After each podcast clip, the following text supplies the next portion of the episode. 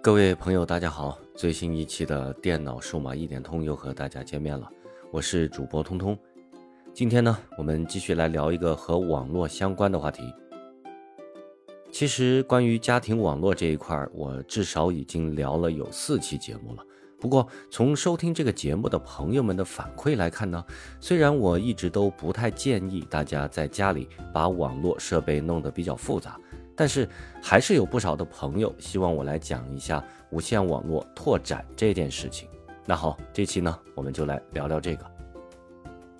其实大家很关注这个话题并不奇怪，因为毕竟现在需要使用到 WiFi 网络的设备真的是太多了。而因为一些客观的原因呢，比如没有进行太好的布线，想要去补救，或者是家里的面积比较大，又或者呢新家正好在装修。想要一并解决无线信号覆盖的问题，再加上啊，目前市面上提供这些功能的产品也比较丰富。如果能有一个适合自己的方式来解决掉无线覆盖的问题，又何乐而不为呢？那么在接下来的时间里，我们就分门别类的去聊一聊目前主流的无线拓展方案，看看这些方案的优缺点都有哪些，不同的情况又应该去选择哪种方案。从现在的实际情况来看，无线网络的拓展大概分为三类。第一类是直接使用无线路由器的 AP 这样的功能来进行扩展；第二类是采用 Mesh，也就是英文字母 M E S H 的方式来进行扩展；还有一种呢，则是采用 ACAP 的方式来进行扩展。这三种方式各有各的优缺点。比如说，第一种采用无线路由器自身的 AP 功能来进行扩展，这是一种最为经济的方式，不需要花太多的钱。如果家里有旧的无线路由器，直接就可以拿出来用。但是这种方式有两个缺点：一是家里会额外产生一个或者是多个的 SSID，也就是我们常说的 WiFi 名称。我们呢需要手动的去选择不同的 SSID 来保证设备在不同地点的信号强度。二是这样的方式有可能会因为路由器自身 AP 原理的不同，而造成家里的设备之间无法相互通讯的情况。比如你的台式机啊用的是之前的 SSID，而笔记本电脑连的呢是啊新加的这个 AP 的 SSID。那么这两台电脑就有可能会没有办法访问彼此之间的共享文件夹了。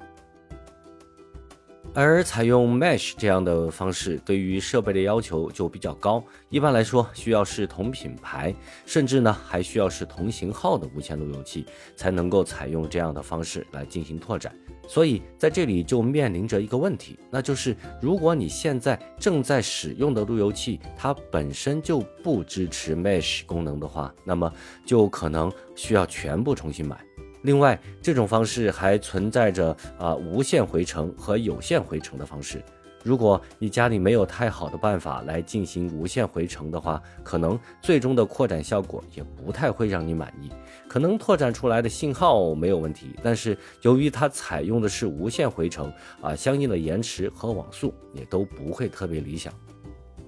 而 ACAP 这种方式啊，是更加适合于家里本身就有着很好的网络布线规划，或者呢是正好在装修，而且预算也比较充足的朋友们去准备的。这种扩展方式啊，因为需要的设备是最多的，我们需要一个拥有路由功能并带有 PoE 供电功能的无线控制器，也就是 AC 来对 AP 进行统一的管理。对于家庭用户来说，这样的设备一般是需要放在多媒体箱里面的，然后呢，再通过这个控制器将电源和网络数据提供给各个 AP。而这样的 AP 呢，一般为了美观，都采用的是面板式的设计。简单的说，之前我们每个房间的网线插口的面板就会被这一个个的 AP 面板所代替。AC 可以统一的对各个 AP 进行管理，从而来达到网络扩展的目的。从之前的描述，我们就能够发现，为什么 ACAP 这种方式只适用于拥有良好网络布线规划的家庭了。而且在这个基础上，产品的选择也需要我们花费更多的时间，因为 AP 一般都是面板的设计，电子元件呢也都是直接隐藏在墙体里面的。所以为了控制产品的发热情况，它的信号强度一般都不会太大。我们就很有可能需要在每一个房间里都安装这样的面板，所以相应的费用呢也就上去了。好了。在简单的介绍了三种常见的无线网络拓展方式之后，相信大家也基本上能够根据自己的实际情况来选择适合自己的无线网络拓展方案了。因为和普通的 WiFi 网络不一样的是，这样的网络拓展势必会因为设备数量的增加，从而导致在网络出现问题之后，排查方面就会变得更加的棘手，特别是对于 Mesh 和 ACAP 这两种方式来说。因为 SSID 和扩展前相比都是一样的，我们可能会因为不知道某个设备它实际上连接的是哪一个无线路由器或者是 AP，所以在网络出现问题之后，如何去定位到究竟是哪个设备出了问题，就需要额外的去掌握一些技巧了。而另一方面，虽然这两种方式都能够啊去根据设备与自身之间的信号强度来进行信号切换的操作，但是这个功能想要用好的话，我们可能也会要花上一定的时间来对这个功能进行一些调试。而这个操作应该如何去做，大家也可以根据说明书的指导来进行相关的尝试。在这里呢，我也就不继续展开来讲了。